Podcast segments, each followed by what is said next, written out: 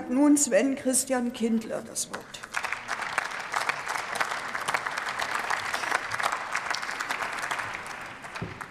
Frau Präsidentin, meine Damen und Herren! Ähm, ich möchte mich auch ganz herzlich am Anfang beim Ausschussvorsitzenden bedanken, der mit trockenem Humor und auch mit Schnelligkeit durch die Sitzung geführt hat. An ihm lag es nicht, dass wir acht Stunden gebraucht haben, sondern es waren sehr viele Anträge von Opposition und Koalition. Alleine 526 Anträge haben wir in diesem Haushaltsverfahren als Koalitionsfraktion gestellt, 420 haben wir insgesamt in der Bereinigung gestellt. Ähm, und ich möchte mich insgesamt auch noch mal bei den Teams der Fraktionen bedanken, bei den Mitarbeiterinnen und Mitarbeitern, insbesondere auch beim Ausschusssekretariat, das ganz hinten hier bei der Bundesbank sitzt. Wir, haben ja ins, wir werden einen großen zweistelligen Milliardenbetrag an die Bundesländer auch in diesem Bundeshaushalt bereitstellen. Mich wundert, dass niemand auf der Bundesratsbank blickt, aber ich hoffe, freue mich umso mehr, dass das Ausschusssekretariat dort sitzt. Vielen, vielen Dank für Ihre Arbeit. Und ich möchte mich ganz herzlich noch einmal bedanken äh, bei den äh, Koalitionsarbeitsgruppen Haushalt äh, von SPD, FDP und Grünen, insbesondere bei meinen Sprecherkollegen Otto Fricke und Dennis Rode, der leider krankheitsbedingt in Ammerland gibt. Vielen Dank. Wir hatten eine intensive, auch harte Verhandlungen und Diskussionen, haben gerungen um die beste Lösung, aber es war immer sachbezogen und menschlich fair und angenehm der Sache. Das schätze ich sehr. Vielen Dank. Und wir kommen auch mit diesem Bundeshaushalt zu sehr großen Ergebnissen. Denn wir haben ja auch schwere Krisenzeiten, in denen wir diesen Haushalt aufstellen. Wir lassen in diesen harten Zeiten in der Kälte niemanden allein. Das haben, setzen wir mit dem Bundeshaushalt um mit insgesamt 300 Milliarden Euro Entlastungen. Wir unterstützen Bürgerinnen und Bürger, wir unterstützen Unternehmen, Industrie, soziale Einrichtungen und Vereine. Wir nehmen unsere große internationale Verantwortung wahr, indem wir noch einmal zwei Milliarden zusätzlich für das Auswärtige Amt und das Entwicklungsministerium bereitstellen.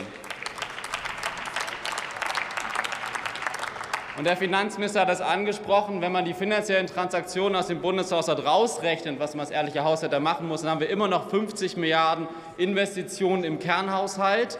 Dann haben wir auch im Sondervermögen digitale Infrastruktur und dem Klimatransformationsfonds insgesamt 30 Milliarden zusätzliche Investitionen, also 80 Milliarden Euro, die in Klimaschutz gehen, in Transformation gehen, in Digitalisierung, in Energieeffizienz, in Infrastruktur. Wir investieren entschlossen mit diesem Haushalt gegen diese Krisen.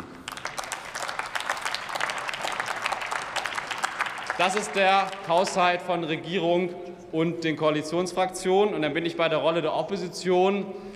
Und um es freundlich zu sagen, die Opposition ist in diesem Haushaltsverfahren deutlich unter ihren Möglichkeiten geblieben. Das haben schon mehrere Redner und Redner angedeutet. Wir haben eine sehr interessante Haushaltswoche erlebt, wo viele Redner und Redner der CDU und CSU immer mehr gefordert haben. Mehr Ausgaben hier, dort erhöhen, hier mehr ausgeben. Das war zu wenig.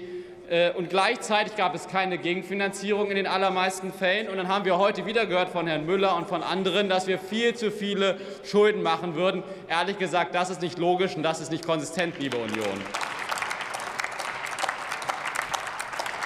Und wenn wir schon beim Thema Rekordschulden sind, dann will ich erstens festhalten, die höchste Schuldenermächtigung im Bundeshaushalt mit 600 Milliarden Euro gab es 2020 für den Wirtschaftsstabilisierungsfonds, und das war unter der Regierung von Angela Merkel. Das ist die Wahrheit. Und zur Wahrheit gehört auch, Grüne und FDP hätten sich damals auch leicht machen können 2020 in der Opposition. Wir hätten uns das leicht machen können und sagen können, wir sind in der Opposition, wir machen diese Rekordschulden nicht mit und wir polemisieren dagegen. Haben wir das gemacht? Haben das Grüne und FDP gemacht? Nein, wir haben dafür gestimmt. Und warum haben wir das gemacht? Weil wir nicht in einer schweren Krise, in einer schweren Pandemie gesagt haben, wir machen jetzt billige Oppositionspolitik, sondern wir haben unserer staatspolitischen Verantwortung gestanden. Das ist die Wahrheit.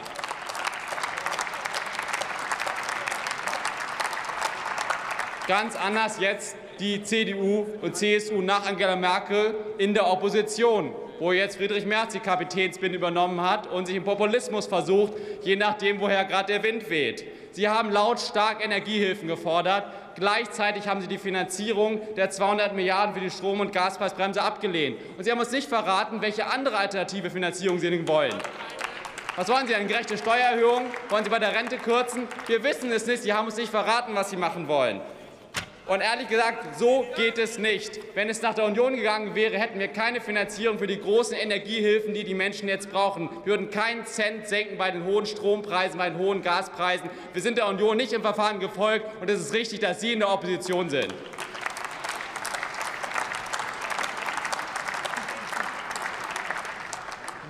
Wir haben diesen Haushalt in sehr schweren Krisenzeiten aufgestellt und gleichzeitig versuchen wir auch mit diesem Haushalt und mit der Politik, die wir machen, jetzt auch Zuversicht zu geben.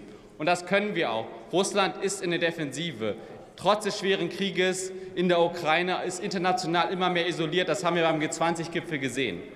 Wir haben 300 Milliarden Euro Entlastung, die wir jetzt finanzieren. Die Strom- und Gaspreise sinken wieder. Wir haben Rekordinvestitionen für Klima und Transformation.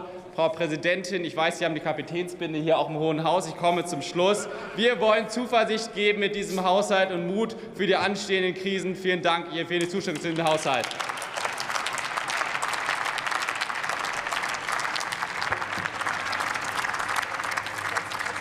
Das Wort hat der Kollege